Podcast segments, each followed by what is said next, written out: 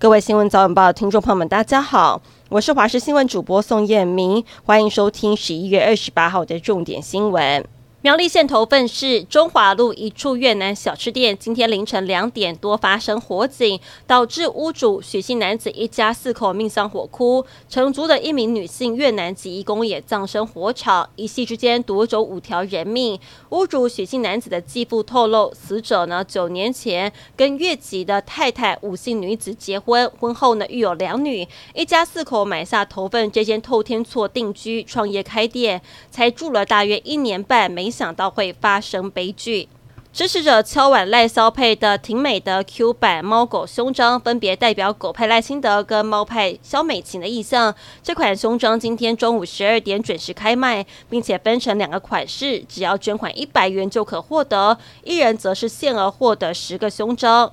南投县日前发生了食用河豚中毒案，负责料理也食用的小吃店老板不幸身亡。追查河豚来源，原来是基隆友人所送的。这名友人指出，因为钓鱼解释小吃店老板，听他常常料理河豚，才会把河豚以冷冻包裹寄出分享。八八会馆的主嫌郭哲敏涉嫌地下会对案逃亡九个月后，八月在泰国落网，被押回台湾。新美地检署讯后，昨天依照银行法、洗钱防治法等罪嫌，将他及手下张旭征追加提起公诉。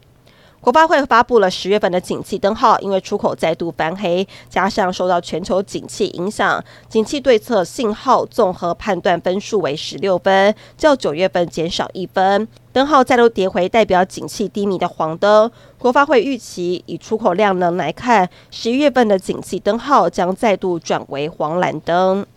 加萨走廊为期四天的休战协议即将到期，最终斡旋的卡达政府宣布，以色列跟哈马斯的人道停火将延长两天。法新社报道，哈马斯今天也证实，已经同意跟以色列的休战延长两天，并且释放相关的人质跟囚犯。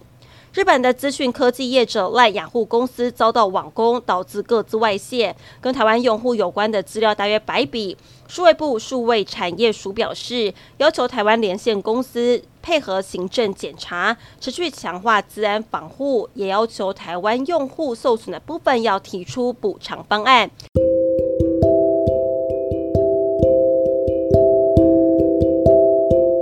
以上新闻内容非常感谢您的收听，我们再会。